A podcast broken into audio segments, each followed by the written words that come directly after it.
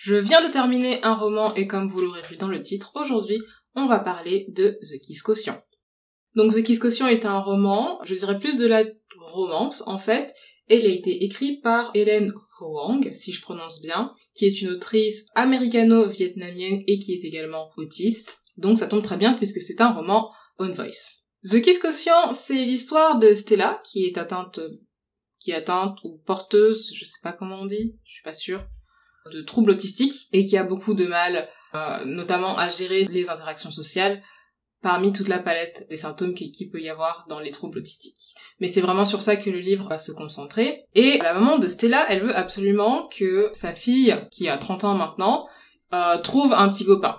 Stella, c'est un personnage féminin qui est carrément badass en fait. Elle a été dans une des meilleures universités euh, d'Amérique. Elle a un très très bon poste. Elle gagne très très bien sa vie. Pour vous dire à quel point en fait elle est riche et elle a une Tesla, la voiture Tesla. Voilà. Mais c'est pas suffisant euh, pour sa maman parce que ce qui compte pour elle c'est qu'elle ait un petit copain et elle lui a un peu donné une deadline. Elle lui a dit il y a ce dîner, ce gala de charité qui arrive dans quelques mois et il faut absolument que tu ailles avec euh, quelqu'un et t'essayes en fait de se débrouiller avec ça et de nous ramener quelqu'un. Donc Stella, elle veut absolument faire plaisir à sa mère et à son père qui se trouve euh, là au moment de la discussion. Le problème, c'est qu'elle a vraiment un blocage. Les relations sociales, il y a rien à faire, elle arrive pas, elle comprend pas comment euh, les gens fonctionnent, elle comprend pas ce qu'elle doit faire, ce qu'elle doit dire, si elle doit dire un truc, si elle doit pas dire. Si elle dit un truc, est-ce que ça va blesser les gens? Et du coup, elle surréfléchit à chaque fois. Et quoi qu'il arrive, dans la majorité des cas, ben, elle ne, va pas y arriver à avoir une conversation normale, euh, de manière posée, avec quelqu'un. Et donc là, elle se met fortement à paniquer parce qu'elle a quand même peur de décevoir sa mère. Et en même temps, elle se dit qu'elle peut pas continuer comme ça et qu'il faut bien qu'elle sorte un peu de son coco, de son cocon à un moment donné et qu'elle ait des relations euh, et des interactions sociales normées, si on peut dire, avec euh, d'autres personnes. Et notamment des relations amoureuses. Parce qu'avoir euh, une interaction sociale de type discussion avec quelqu'un et avoir des relations amoureuses donc du contact physique, ce qui est très très dur en fait euh, pour Stella, puisqu'elle ne supporte pas en fait euh, qu'on la touche si elle n'est pas instigatrice elle-même de ce contact, et encore même là ça devient euh, un peu compliqué. Donc elle voit pas comment elle peut avoir une relation amoureuse en fait qui va demander un peu plus que des discussions quotidiennes et donc qui implique du toucher, des baisers et y compris des relations sexuelles. Et j'insiste là-dessus moi parce que alors The Kiss Quotient c'est un, un roman que j'avais repéré il y a quelques mois déjà en arrière donc je l'avais juste mis en fait si vous voulez dans dans, dans ma liste euh, dans ma liste Amazon. Et j'ai pas relu, j'ai pas bien fait attention au résumé etc. Je l'ai pas relu, j'ai je me suis dit bah juste je me suis juste dit bah en fait c'est le moment de, de, de lire ce roman. Parce que ça fait quand même un bout de temps que je veux lire et je l'ai acheté et j'ai pas fait attention plus que ça au résumé. Donc je me rappelle plus du tout si c'était dit dedans en fait que c'était un roman à caractère sexuel en fait donc une romance érotique. Ce qui comme vous le savez n'est pas forcément mon, genre de livre. Moi j'aime bien les romances basiques sans euh, sans avoir de, de, ben, de sexe à, en fait à chaque page. Mais euh, c'est bien de ça dont il s'agit. Alors, le roman, il est très bien, hein, mis, à part ça, mais après, bon, ben, c'est pas mon genre, c'est pas mon genre, c'est pas grave. N'empêche que c'est un roman que j'ai énormément aimé et euh, apprécié de lire. Notamment, en fait, parce que c'est rare, en fait, que je lise euh, des, des romans avec des personnages qui, par exemple, présentent une neuroatypie. Mais euh, je relève quand même que j'ai été un peu gênée de me plonger moi si rapidement euh, dans l'intimité des deux personnages principaux. En fait parce que je ne m'y attendais pas notamment. Il y avait de nombreuses scènes de sexe en fait et c'était pour moi inattendu mais après je sais pas du tout, je me rappelle pas du tout comment est formulé le résumé donc si ça se trouve euh, c'était dit dedans et alors dans ce cas ben voilà. Et sinon si c'est pas dit dedans ben moi je vous préviens d'ores et déjà si vous êtes pas très à l'aise avec ce genre de scène bah peut-être qu'il vaudrait mieux ne pas lire ce roman. Néanmoins, je relève quand même que le personnage masculin, qui est donc vietnamien suédois, donc vous voyez, on coche un peu des petites cases euh, de la représentation ici, je suis un peu contente. Euh, il est très bien fait, très charismatique. Euh, bon, c'est un peu aussi un cliché, vous savez, du mec musclé et très beau, etc.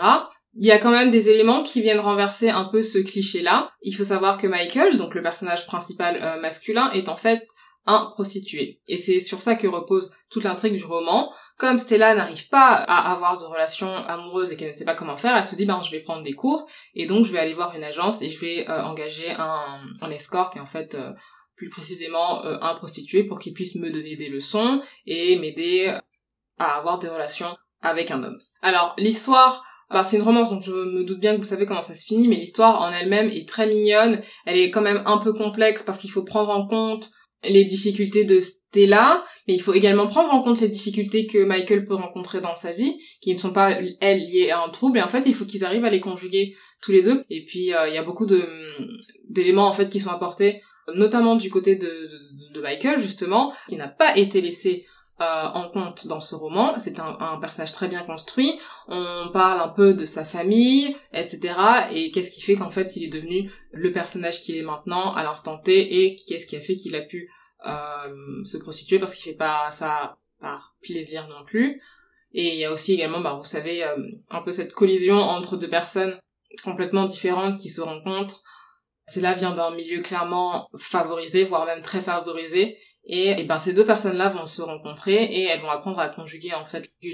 Et j'ai trouvé que c'était vraiment bien fait et très original en fait de, la part de l'auteur la façon dont elle a construit ses personnages et la façon dont elle a construit euh, cette romance. Que j'ai un peu regretté, moi notamment. Alors évidemment, je suis pas une très grande connaisseuse des troubles autistiques, mais j'ai trouvé que ce roman-là se concentrait vraiment que, euh, pas que, mais en grande globalité sur euh, les, les problèmes en fait, les problématiques d'interaction sociale de Stella, et pas nécessairement sur les autres symptômes qu'elle peut avoir.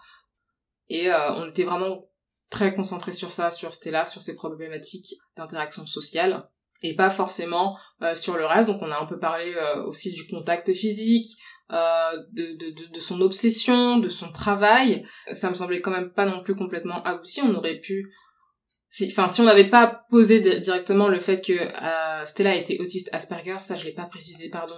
Mais si ça avait pas été précisé, on aurait pu se douter que Stella avait un trouble, mais je suis pas sûre qu'on aurait pu dire que c'était qu'elle était autiste en fait. Néanmoins, l'histoire est quand même bien décrite, on arrive bien à se mettre dans la peau des personnages, notamment moi. J'ai bien réussi à me mettre dans la peau des personnages à tel point que euh, je me permets de vous le dire, si vous êtes comme moi assez sensible, voire même si vous êtes concerné par cette thématique, je suis pas sûre que vous devriez lire ce livre, ou en tout cas pas tout ce qui y a dans le livre. Enfin, euh, laissez-vous la liberté de pouvoir sauter des pages, notamment la première scène, qui est quand même une scène importante puisqu'elle présente euh, le décor, qu'elle plante le décor, la scène, le cadre, les personnages, et quand même une scène que j'ai trouvé difficile à lire, euh, dans le sens où elle m'a mis profondément mal à l'aise en fait, même si c'est une scène banale de tous les jours. C'est tout ce que j'ai à dire pour ce roman que je vous conseille de lire, parce que vraiment on n'a pas assez des comme ça, et si vous pouviez un peu faire démarrer la demande, ce serait aussi un peu sympa. Voilà.